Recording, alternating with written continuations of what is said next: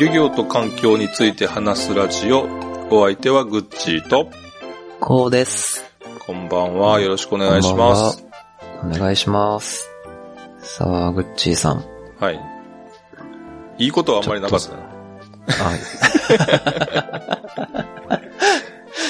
そい。う。まあ前回ね、うん私にいいことがあまりなかったという空気を察してくれたのか、 早めに先に言ってもらいましたけども。はい はい。はい。先日ちょっと出張に行くことがあったんですけど、はい。出張に行くと大体ホテルに泊まるでしょまあそうですね。多くは。ホテはいル。ホテル以野外で宿はしないですね。 野宿はしないですね。野宿はししないね。ない。はあーホテルに泊まるねんけど、い。はい。前さ、一回、ホテルの、えー泊まってる部屋の番号を忘れてしまって、ええ困ったことがあったんですよね。はい。で、それを繰り返さないように、毎回、えー泊まるときに、えーその部屋番号の、を写真で撮ってるんですよ。携帯の写真で。なる ほど。はい。で、あの、忘れてもいいようにっていうことで、え撮ってるんですけど、で、それを、えー実は、えーっと、まあ、撮ってるだけだったら、なんか、ただ、あの、携帯の方の中に入っていくだけだから、ええええーっとね、えー別のアカウントの、えーっと、ツイッターでですね、ええ皆さんにお知らせしてるんですよ。今日の部屋番号。そうそうそうそうそうそう。まあ、止まった後にね、 ああ。チェックアウなるほどトした後に、まあそうですよね。チェックインし、 まだ止まってる時に。 気に来られても困るしね。そうですね。で、そうやって記録残してると、結構ね、あの、面白くて、え意外と、それコレクションみたいな形になってくるしえ。、ああ、なるほど。でそ、れってど、どこどこホテルのとかっていうのもつけてるんですかいや、ホテル名は言わな、あの、別に、ああ、もう番号だ、部屋番号だけ。まあ、ただね、自分行ったとこだから大体分かってはいるまかあら、まあまあ、そうですね。うん。まあ、多分ね、見たら、えーどのホテルかって分かるとは思うけど、ええで、前、えーお前と同じ部屋にもしかしたら泊まるかもしれないじゃないま大あそう体、常宿ってう。いうか、大体決まってるからさ。はいはいはい。で、それがいつ起こるかなっていうのをちょっと今楽しみにしてるんだけど。おー、なるほど。まだないですね、まだない。じゃあ、そうでうんす。一あ回ね、ちょっと早とちりして、ええあの、自分の、えー携帯の中に入っている写真と、あ、一緒だと思ったら、ことがあって、あの、あ同じ部屋泊まったと思ったら違ったっていう、勘違いしてたんですね。 勘違いしました。なるほどうん。あの、すいません。そもそもなことをちょっと聞きたいんですけど、はいはい。それってフロントに部屋番号聞いてたらダメだったんですかいやいや、その方がいいと思う けど、なんか恥ずかしいやん。そ、そうですかね。まあ、まあそうなのかな。うん。いや、僕結構、うん。なんていうんですかね。まあ、結構、例えばホテル泊まって、うんあの、鍵を預けて飲みに行って帰ってくるみたいなことうんうんうんもうん多分あると思うんですけうど、ん。結構そういう時ってもう考えるのめんどくさいんで、うん名前だけ言って鍵を出してもらうみたいなことああ結構あるんですけど、あ、そっか、それは恥ずかしい行為だったんですね。ー。いや、恥ずかしくはない。けど、そう、いつかは同じ部屋に泊まりたいなと思って。ああ。なるほど。まあでも、確率として、まあホテルの規模にもよりますかね。うん。いや、でも、たあの、そんなひ、えー高、高いとは、ん低くはないと思うけどね。ああ、確率としてってことですね。うん。同じ部屋に泊まるなんてね。そうですよね。うん禁煙か喫煙かとか指定するだけでもうんうんうんうん半分になりますもんね。うん。確かに。じゃあ、はい。早速、本編いきますかね。じゃあ本編に内容にいきはいはまいす。かね。はい。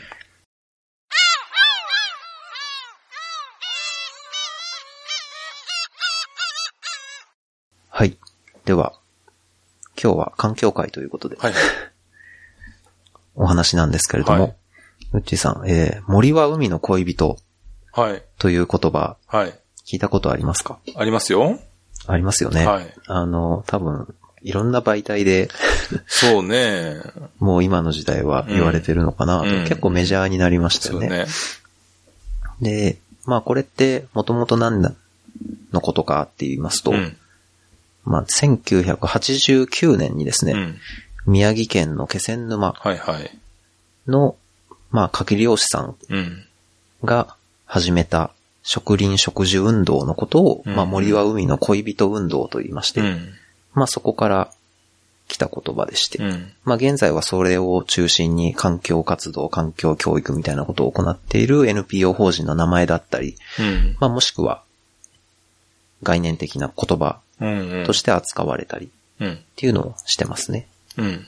まあそういうようなことなんですけど、まあその始まった気仙沼っていうところ、牡蠣の養殖が盛んなんですけれども、まあその牡蠣養殖牡蠣の餌となる植物プランクトン、それらがちゃんと増殖、育つためには、まあ、森から山かうら、ん。まあそれが川に流れて、まあそれら流れてきた養分が必要だよね。うん。じゃあ森づくりもうん、漁師さんとかでちゃんとやろうね。うんみたいなことから始まったうん。運動っていうことになってます。うん。本当なんかね。本当なんですかね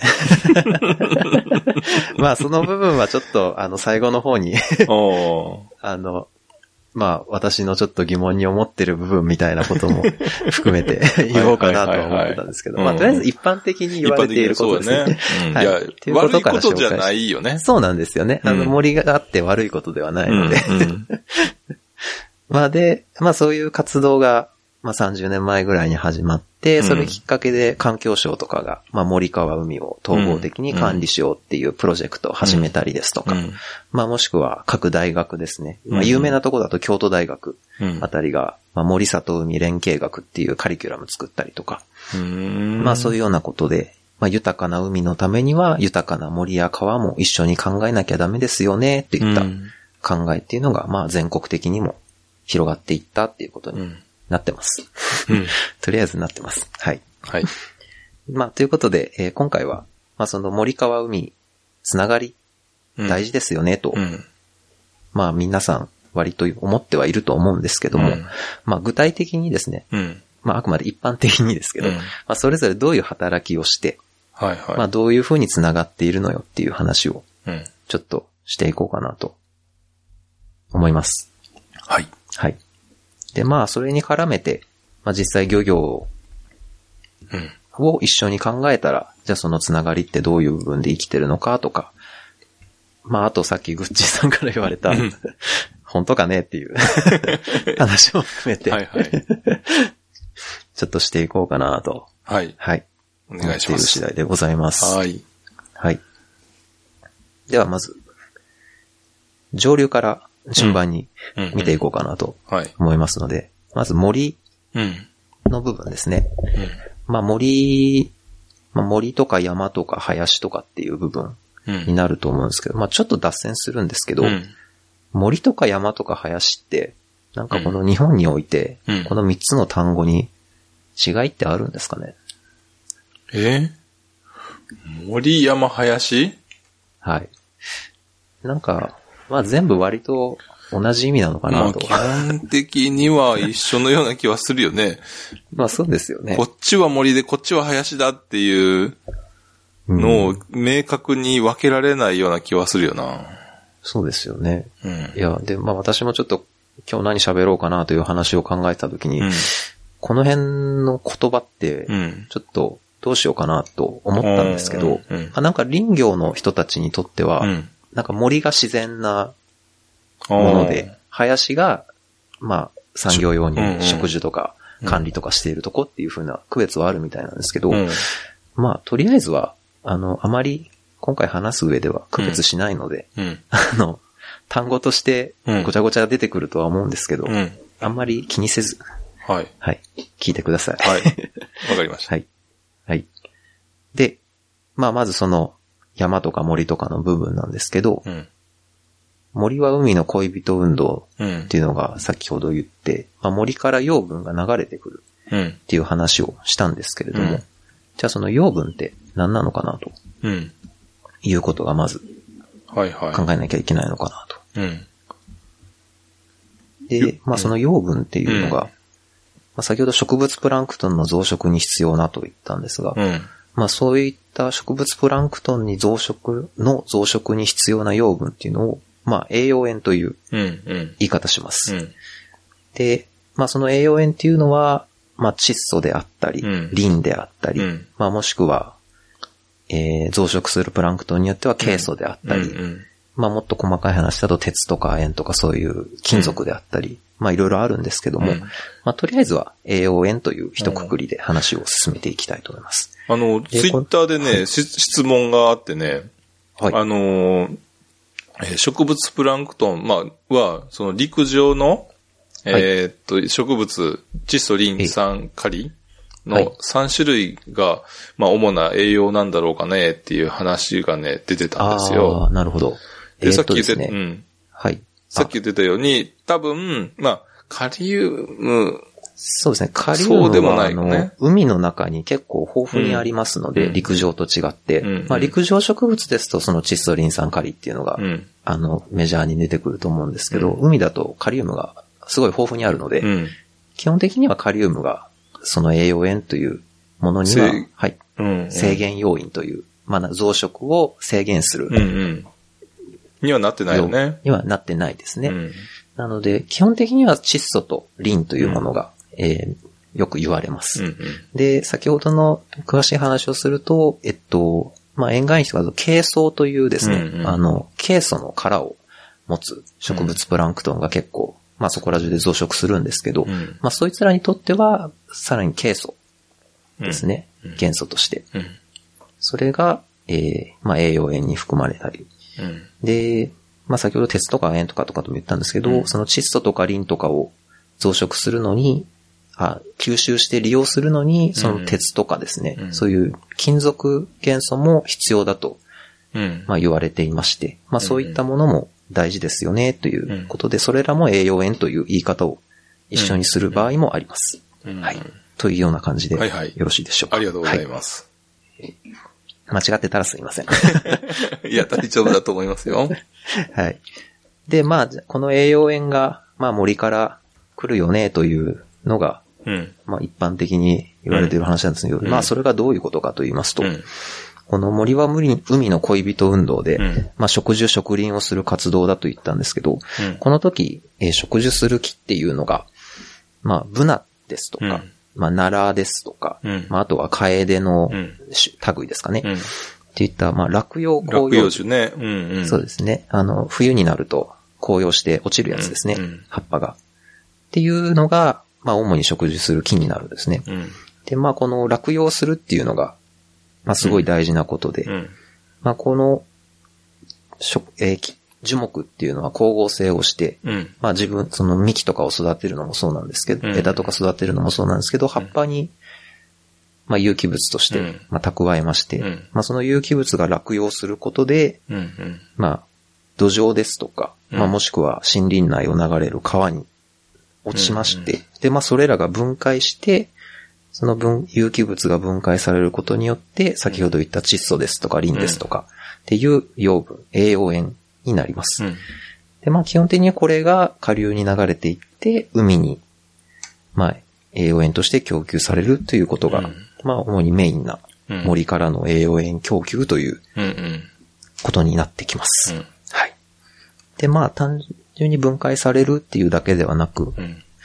まあ、森っていうものがそもそも存在することで、いろんな生き物が、うん。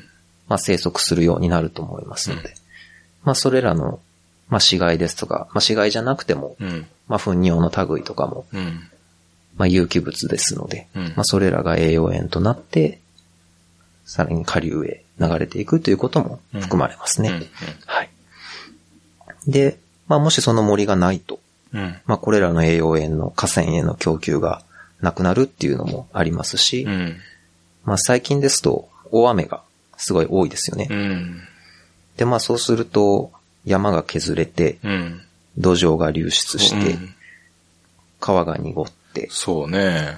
ていうのが、うん。結構いろんなところで言われてましてうんう、んまあ特に高知県って、うん。すごい清流が多いってういん。う、四万十川をはじめね。そうですね。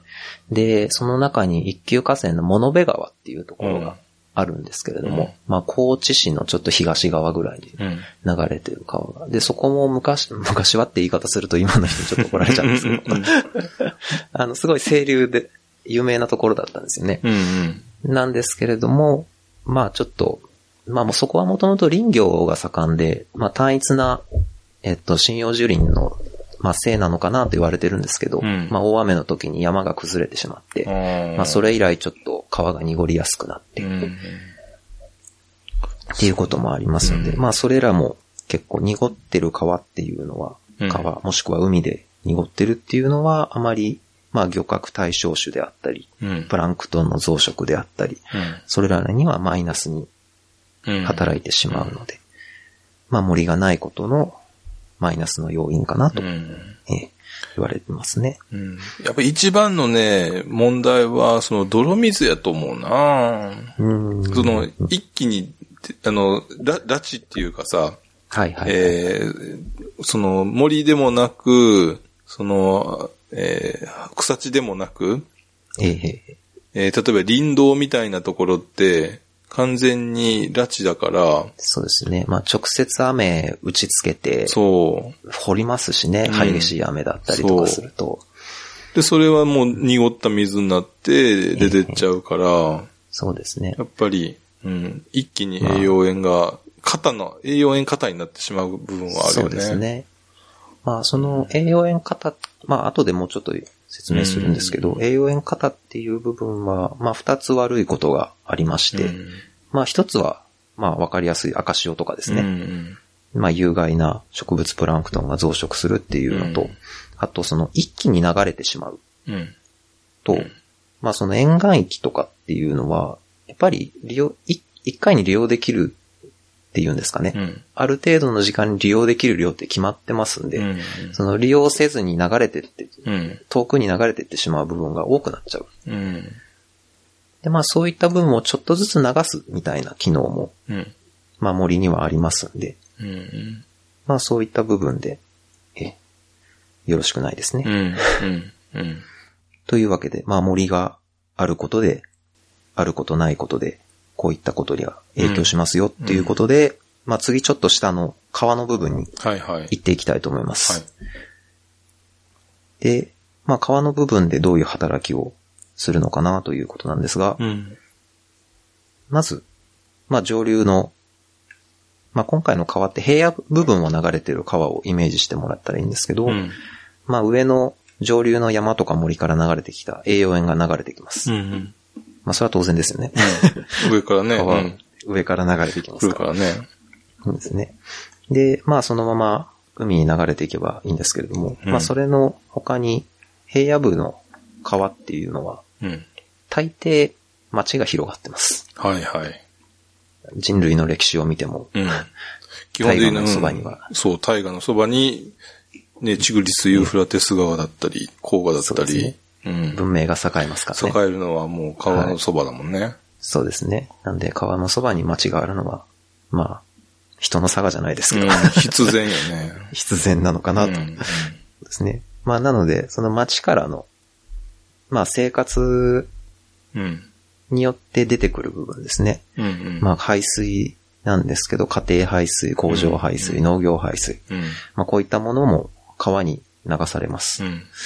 で、そうするとその川、その排水の中にも栄養塩が含まれますのうんで、まあそこで新たに上から流れてきたもの、プラス街から流れてきたものうん。っていうのが、まあ川に溶け込ん、栄養塩が、として溶け込んでるなといううん形になります。で、まあそのまま海に流れていくのかなという前にですね、うん川の中にも利用する奴らがいまして、うん。まあ植物の類ですね。うん。まあ簡単に言うと水草ですとか、うん。うん。物類ですとか。岩についてるやつでしょそうですね。うん。ぬるっとするそ奴らうでですすねね。。うん。これ、前、こけそうになってびっくりしたもんな。 危ないですよね、うん本当危険、に危。険。危危険ですよね。まあで、もしくは、まあダムとか湖とかあれば、うん。まあ海の中とか同じように植物プランクトンもうん増殖しますので、まあそいつらに消費されたりうん。しまして、まあその辺の、まあ、なんていうんですかね、町から供給される分、消費される分のバランスしたものがうん。海に流れていくうとん。ういう、ん。そういうような形になりますね。うん。ええ。で、まあ川の部分は、まあその海を、海と森をつなぐ部分ということでこのぐらいにしまして、うん。うん。じゃあそのまま流れてきました。海にやってきました。はい。じゃあその海でうん栄養塩はどうなるのかということなんですけれどうんうもん、栄養塩が流れてきました。はい。その栄養塩というのは、まあ先ほどから何回も出てきます。植物プランクトンうん。増殖に利用されます。うんもしくは海藻ですね。うん昆布ですとか。うん昆布海苔ね。まあそうですね。海苔ですとか、うんそういったものにも利用されます。まあ、もしくは、まあ、海草という類の、まあ、アマモとか、うんそういうのにも利用されます。ええ。で、まあ、そこで基本的には消費されるというような形になりますね。で、まあ、その、一次生産者、植物の類っうん。ていうのは、まあ、植物プランクトンですと、まあ、動物プランクトンとか小魚、うん。もしくは海藻とかだともっと大型の動物うん。とかってになるんですけど、そうやって、えー工事の動物に利用されて、まあそれらがさらに大きな魚類であったり、鳥類であったり、うん。そういうのに利用されますね。で、まあ魚類とか貝類とか、そういうものですと、うんまあようやくそれが人間が漁業として、まあ利用しまして、うん。食えるようになると。う。まあそこでようんうやん。はい。そこでようやく人間のものにやってくるというようなうん。うん。形になりますね。うん。で、まあそれを陸上に上げて、また町で消費して、うんまあ多分何らかの形で一部は排水として流れていきますので、うん。まあそこで循環というものが生まれて、うんまあ先ほどから言ってる栄養塩というものは回るのかなといううん。感じになります。うん。はい。で、まあちょっとまだ漁業の話に行く前に、じゃあその海で来る栄養塩というのが、うん。まあ適量流れてこれば、まあその海でのうん。健全な生態系として保たれるんですけど、まあ適量じゃない時どうなるのかとと、うん。いうことになるんですけど、うん。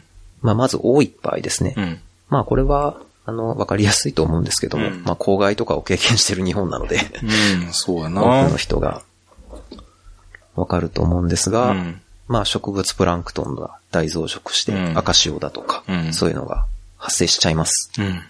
ええで、まあ、赤潮の増殖っていうのは、結構赤潮の種って有害な種とかがまあ多いですのうで、ん。まあ、それらを食べた魚ですとか、うん。貝ですとか、まあ、それらが漁業種であると、まあ、その漁業に直接うん。影響することにもなりますし、え単純に赤潮と、赤潮自体もですね、うんまあ、多くがそのまま利用されずにーそう死んでしまいますので、で、結局海底に沈んで、で、酸素がなくなってっていうのも出てくるもんね。そうですね。まあなので、赤潮そのものが水質ですとか、低質悪化の原因となって、まあそれがまた生き物が住めない理由になって、うん。っていうことで、あいつら、まああまりうん。はい。あいつら立ち悪いよね。あの、悪いですね。 うずめ妄想が多分メインになってくると思うんだけど、そうですね。昼と夜でさ歩、き散歩上下に移動するやん。はい。そうですね。で、えー昼間は上の方に上がってきて、かなうん、ですね。はい。で、夜は下の方に沈んでいくねんけど、この上と下で今度水温が違うので、うん上と水下で水温の水があんまり混ざらないで、かつ、えー夜になったら下の方に行くから、さ、こあの、呼吸もするやん。そうですね。はい。すると、下の方は酸素がなくなる一方で、えで、ー今度は上の方は酸素はたくさんあるっていう状態が、うん、うん、うん。で、上の方で栄養塩がなくなっても、えー下の方に下がるから、下の方で栄養塩を供給して、で、また昼間は、そう上に上がって戻ってきて、光合成をして、そうそうそうそうっていそううそう。ますます増えてというようなそう。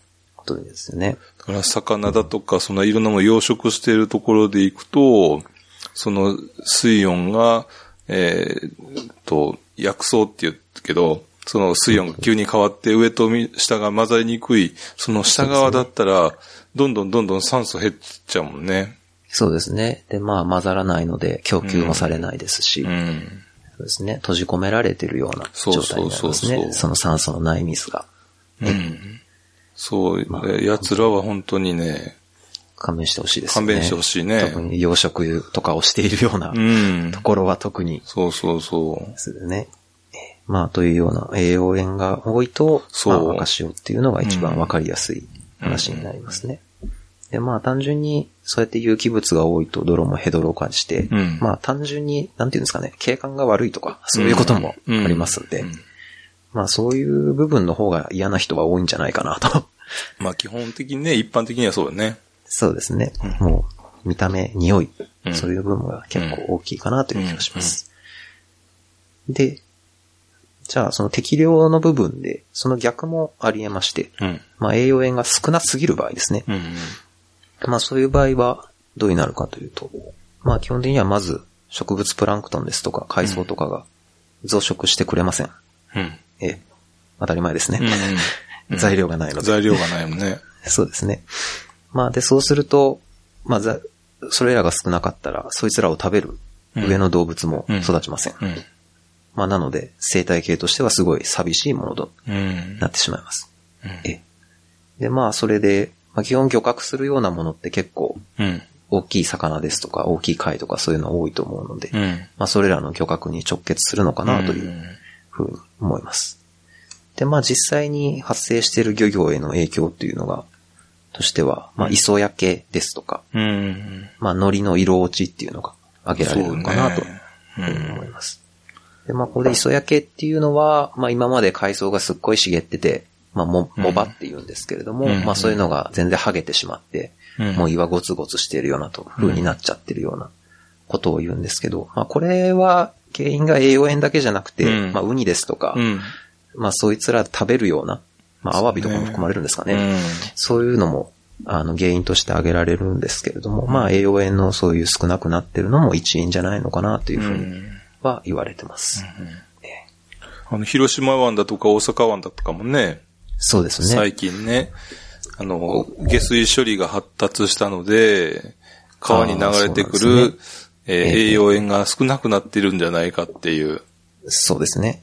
そういう話もあるもんね。はい。まあその話でいきますと、うんあの、まあ、海苔の色落ちっていうのが、うんうんまあ、まさにその話になって、うんまあ、海苔っていうのは、まあ、海に、まあ、ロープだったり網だったり張って、うんまあ、そこに海苔の種くっつけて増殖させて養殖を行うんですけども、まあ、そこに養分となる栄養塩が少なくなっちゃうと、うんまあ、その海苔の色が薄くなって、うんまあ、商品にならないというような現象になるんですけど、まあ、それを先ほどグッチーさんがおっしゃられた、うんまあ、下水処理の発達のしすぎ うん。しすぎって、まあ、うんそうね。まあ、それで栄養塩が少なくなって、まあ、海苔がうまうくん育ってくれないっていうことで、まあ、なんですけど、うん。まあ、それがですね、2017年にうん。岡山県の方でですね、まあ、そこの瀬戸内海はうん全域海苔結構有名なんですけれども、あの、実際に下水処理を、うんの排水規制を緩和するというような、うーん。こやってるんだ。行われまして、へえ。まあ、それが岡山県がとりあえず日本で一番最初にやり始めたんですけど、うその後2018年、今年ですね、えっと、兵庫県と徳島県でも、うん、あの下水は排水の規制緩和っていうのが行われまして、へえ。まあその海苔の色落ちを防ぐために栄養塩を、まあ、あの、排出してやろうというような政策ですね。っていうのは、まあ実際に対策として行われてます。へえ。うん。で、まあその結果がどうなってるのかっていうのはまだちょっと出てないんですけれども、まあ、あの、実際に、え、そういうような栄養塩が少ないことに対する弊害と対策っていうのも、どんどん始まっているっていうようんうな話です。ね。えまあ、なので、実際海っていう、海とか川っていうのは、もちろん綺麗な方がいいとは思うんですけれうども、ん。まあ、この回ですと漁業のりの業者さん、養殖業者さんですけど、うんまあ、立場によって、そうだね何がベストかは変変わるのだろうなとるいううん。ことは、あの、ちょっと言っておきたいなとういんう気はしました。うんはい。まあ、それこそ、なんていうんですかね、高知県ですとう、ん鮎うんうんがすごい有名なんですけど、そうやねうんまあ、鮎にとっては、うん変わって、おそらく、まあ、どんだけ綺麗でもいいと思うんですようん。うんね。うん。